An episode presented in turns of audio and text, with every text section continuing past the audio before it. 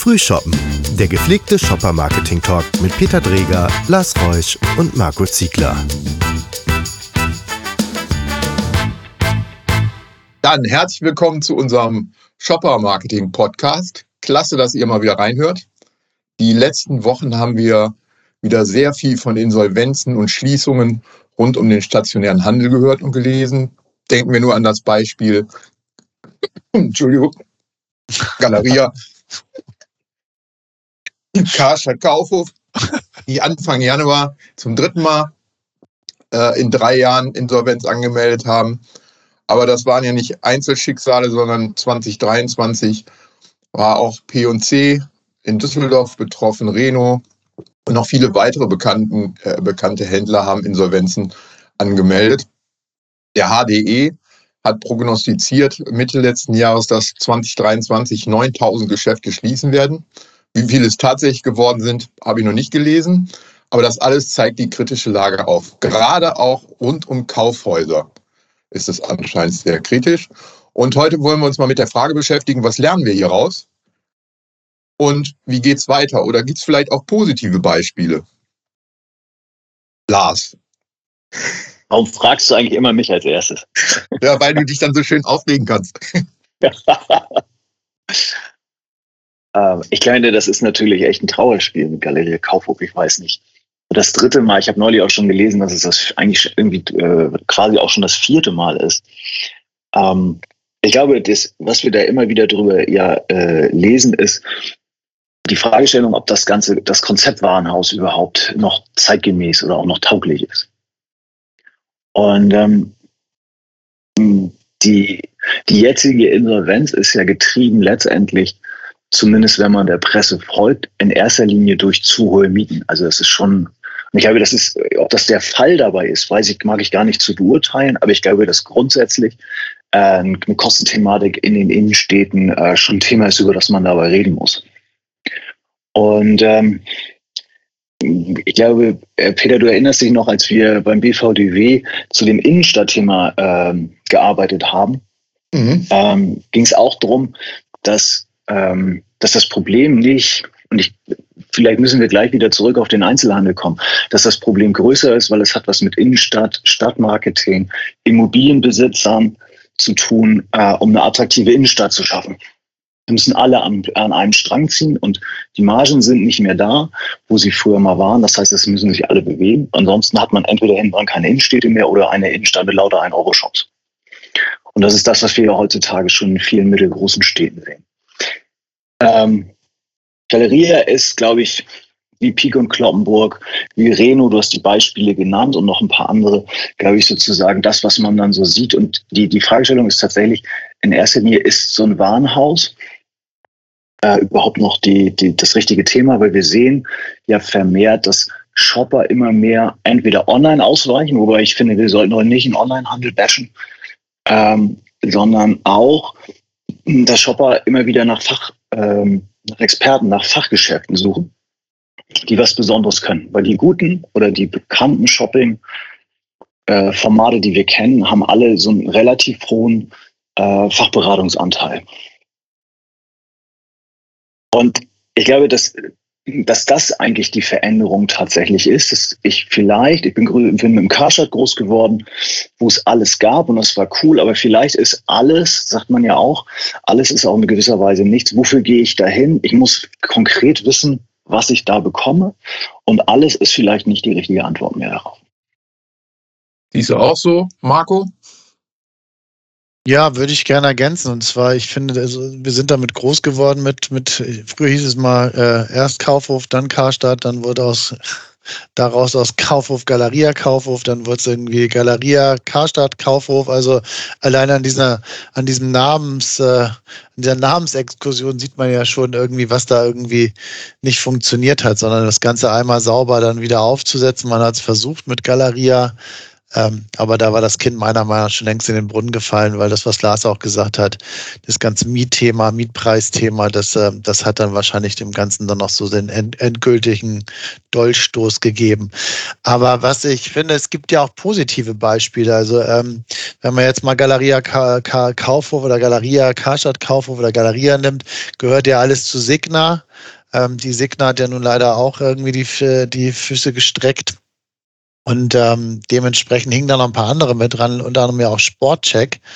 Ähm, aber Sportcheck schafft es ja gerade ähm, auch sich wieder zu berappeln. Ne? Also ähm, dass die schaffen es halt auch wieder auf die Beine zu kommen. Ich glaube, die haben gerade jetzt die Tage, jetzt äh, im Februar haben die äh, einen neuen Shop in Bielefeld eröffnet, ähm, was ja auch zeigt, dass das Ganze auch in eine andere Richtung gehen kann und dass die Leute das auch wollen. Ne? Und äh, was das ganze Thema Kaufhaus angeht und ähm, das ganze Thema Angebot. Ich war neulich einmal in einem Galeria hier in Hamburg, im großen Einkaufszentrum, ähm, im Alzertaler Einkaufszentrum. Und da muss man sagen, da haben die die Galeria-Fläche umgebaut. Ich glaube, es war letztes oder vorletztes Jahr und haben es wirklich auch meiner Meinung nach gut umgebaut. Also sie haben es nach, nach Zielgruppenaffinitäten umgebaut, so dass es auch zusammenpasst auf der Fläche.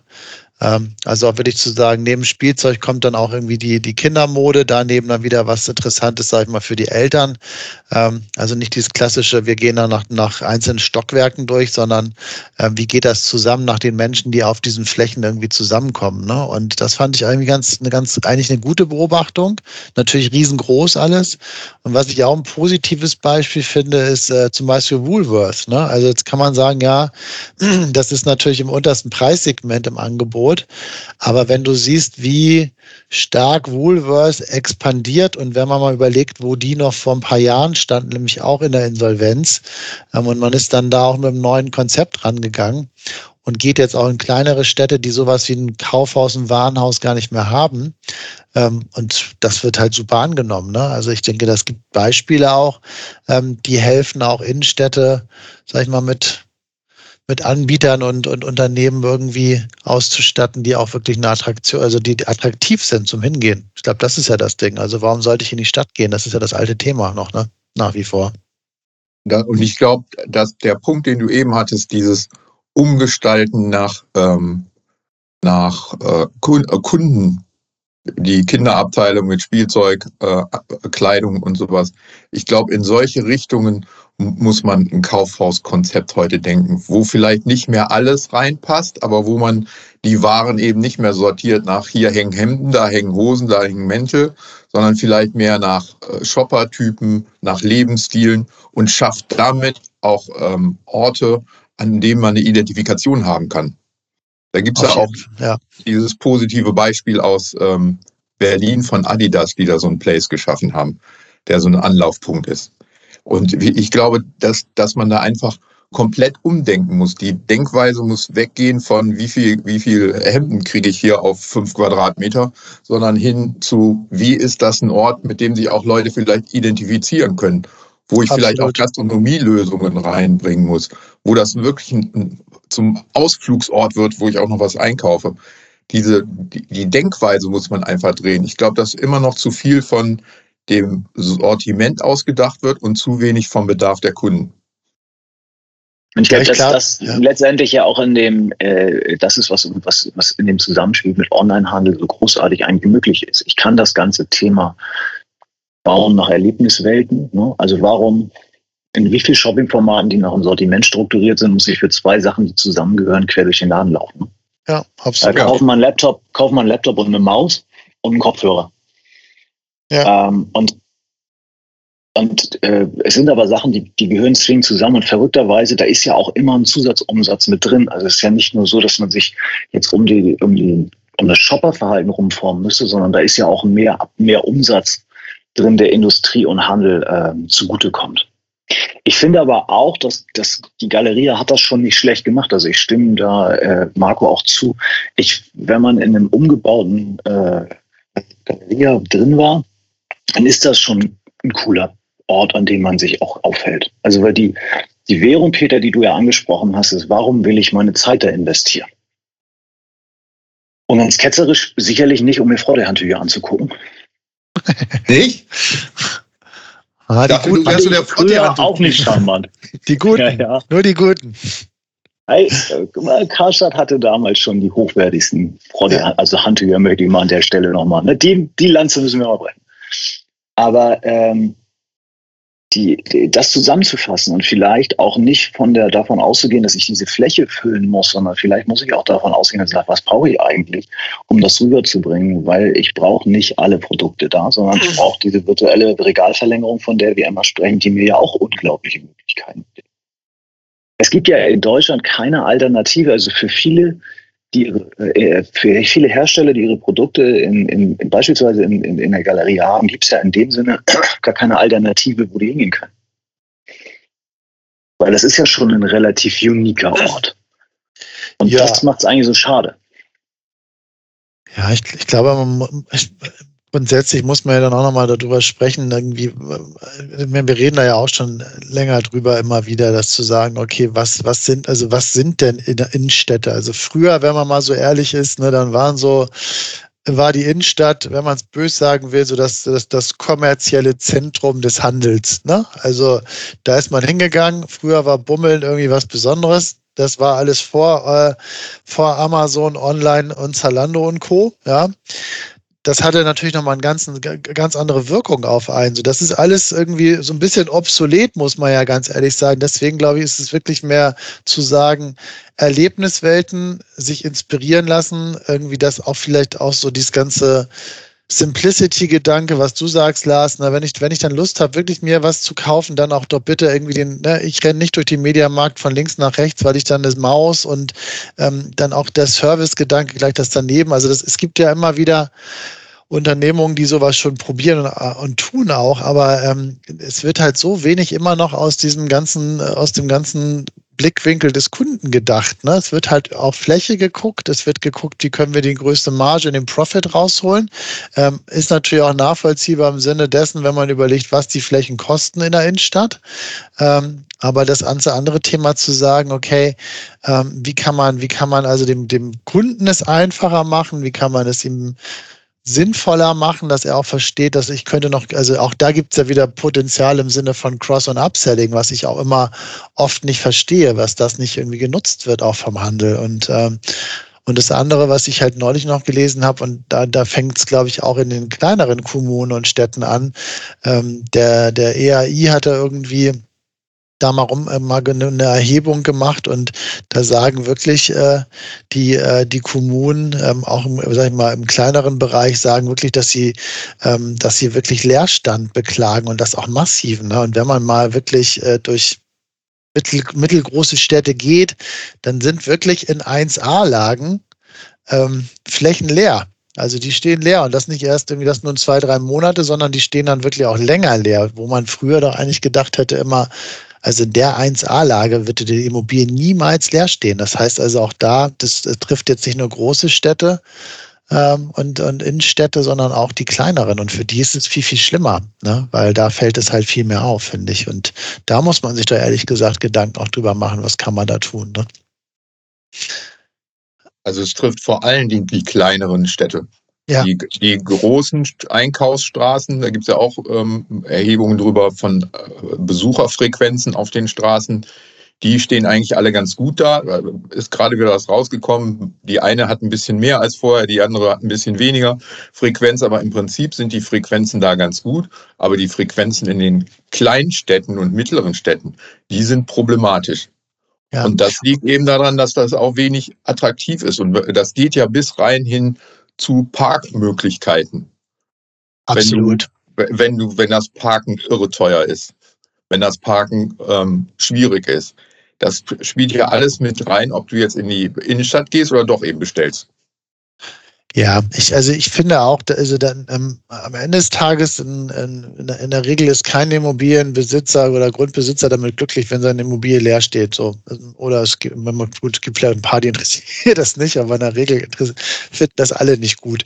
Ähm, und ich finde aber auch da muss man sich ja überlegen, okay, wie kann denn auch da das Zusammenspiel sein, auch, ähm, auch mit der, mit der Politik ganz ehrlich, ne? Also auch mit der, mit, mit, sag ich mal, mit den Kommunen, mit den Städten. Also auch da, äh, also gibt es eine Attraktivität. Also ich Ich kann dann ein Beispiel geben. Ich finde, die Stadt Monheim am Rhein macht das halt sehr, sehr, also vorbildlich. Ne? Also das wirklich, ähm, das ist ein Musterbeispiel äh, dafür, wie man, sag mal, wie man eine Stadt per se an sich wirklich äh, attraktiv macht, aber wie man auch einen Stadtkern ähm, komplett attraktiv macht. Und da zum Beispiel in Monheim gehören die wichtigsten, größten Immobilien im Stadtkern wirklich ähm, gehören der Stadt selber. Ähm, die haben jetzt angefangen, das alles wirklich zu sanieren, zu sanieren, zu modernisieren. Die bauen gerade ein riesen Einkaufszentrum. Da kommt ein Kino rein mit sechs Seelen, ein Hotel. Ähm, das ist also für eine Stadt wie Monheim, ne? Also das ist jetzt, das ist jetzt keine 100.000, 150.000, 200.000 Euro Gemeinde, ne? Und ähm, und die schaffen es dort wirklich über natürlich über ihr über ihr, über ihr politisches Konzept und auch den, sagen wir mal, durch den, die, die, sagen wir, die Senkung des Gewerbesteuersatzes und den Zuzug von Unternehmen haben die sich, die sagen wir, dieses Modell ja geschaffen, aber die geben das halt auch komplett zurück an die Gesellschaft und in die äh, in die Stadt hinein. Und ich ich war da jetzt im Dezember einmal und was die da haben, die haben zum Beispiel eine riesengroße, fand ich mega geil, eine riesengroße Schlittschuhbahn, eine Eisbahn ähm, mit einem riesengroßen Blockhaus dazu, wo man sich drin aufhalten kann. Das also wirklich groß. Also es ist nicht, also nicht so eine Holzhütte, so eine Gartenhütte, sondern wirklich ein Haus, was die da gebaut haben, mit einer riesen Schlittschuhfläche. Und es ist alles umsonst. Also du musst keinen Cent dafür zahlen. So. Und die Leute reisen also aus den Städten drumherum, aus Hilden und was auch alles was noch ist, so, reisen die nach Monheim, um da einfach dann zu sein. Und dann zieht das natürlich auch an und dann gibt's halt auch entsprechende Shopping-Aktionen dazu, dann in den einzelnen Zeiten, was da gemacht wird. Und ich finde, die machen das wirklich clever. Also kann ich nicht anders sagen. Ähm, das ist ein tolles Beispiel dafür, wie es auch anders gehen kann. Ne? Und ähm, da ist halt auch irgendwie, da steht auch nicht, da steht wenig leer, bis gar nichts, ne? muss man ganz klar sagen. Ich finde, es hängt also wieder immer davon ab, wer es macht. Also das ist ein gutes Beispiel dafür, dass es nicht, der, dass es nicht, an dem, nicht alleine einmal an dem Einzelhändler hängen kann. Nee. Ich glaube, der Einzelhändler hat die Herausforderung, ein attraktives Sortiment Einkaufserlebnis zu ja. schaffen.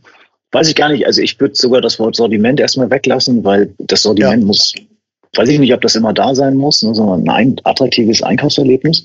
Ja, und wir wissen ja auch, dass viel Showrooming dabei ist. Und dann kann ich halt meine, mein Regalmeter nicht am Umsatz unbedingt bewerten, sondern ich muss auch die, das so bewerten, dass ich sage, wie kann ich den einfach in meinem Universum halten und dann kauft er vielleicht nicht im Laden, sondern kauft er online. Oder er kommt ja. nochmal wieder. Ähm, und auf der anderen Seite, ähm, glaube ich, ist es tatsächlich so, die, die, die Städte müssen sich verändern. Das ist eine Aufgabe der Kommunen, die Frage zu stellen, wie schaffen wir es, attraktiv zu sein. Und das Monheim ist, glaube ich, ein gutes Beispiel äh, Lüneburg ist, glaube ich, auch so ein gutes Beispiel für eine mittelgroße Stadt, die es vernünftig hinbekommt. Ähm, und da brauchst du sicherlich auch ein paar Assets zu, aber ich glaube, in erster Linie brauchst du auch den Willen, dass Kommunalpolitiker für sich die Herausforderung sehen, dass das ein, äh, eine Aufgabe ist, die man hat. Absolut. Ähm, und dann musst du die, die, die, die Immobilienbesitzer musst du halt auch mitnehmen. Und die, die zu kaufen, ist jetzt ehrlicherweise nicht für jede Kommune eine Option, aber es ist sicherlich ein Weg, ähm, dafür zu sorgen, dass das tatsächlich am Ende des Tages geht. Ja. Ähm, also ich glaube, aber wir drehen uns ja wieder darum, ne, dass wir, das ist ja so der rote Faden, der sich auch durch unsere Podcasts zieht. Ne? Es geht darum zu verstehen, was der Shopper eigentlich will. Und genau. Frequenz, wie du gesagt hast, Peter, hat das mit Attraktivität zu tun. Da müssen alle am Seil ziehen und es muss halt von, es ist attraktiv dahin zu fahren. Ich sehe das auch so, dass man auch attraktiv irgendwie parken muss. Ne? Äh, es muss halt convenient sein, das sagen wir ja auch immer beim Einkaufen. Und ähm, und dann muss es halt stimmig sein. Und ich will ja auch nicht einen reinen Warenmarktplatz haben, sondern wenn ich meine Zeit verbringe, gehört da ja genau diese Themen wie Kultur, wie Kunst, äh, wie Essen, äh, wie Entertainment mit dazu. Und das mag der Kinosaal sein. Wie viele junge Leute treffen sich immer in Einkaufszentren?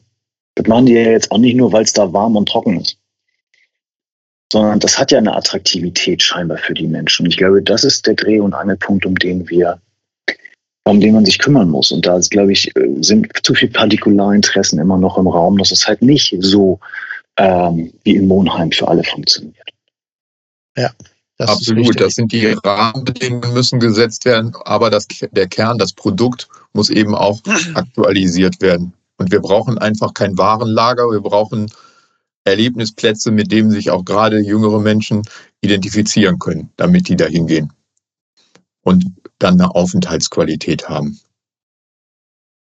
Ja, dann sollten wir ähm, vielleicht zum Schluss kommen und sagen, alles klar, wir ähm, gehen nach Monheim und machen Geschäft auf.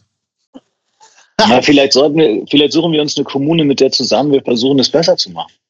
Noch Ja. besser. Ja, warum nicht? Peter, Okay. könnten die bei dir nicht anrufen? Ab sofort sind die Leitungen freigeschaltet. In diesem Sinne, Prost, die Herren. Bis zum Prost. nächsten Mal. Tschö. Prost, Ciao, Prost. bye bye. Tschüss.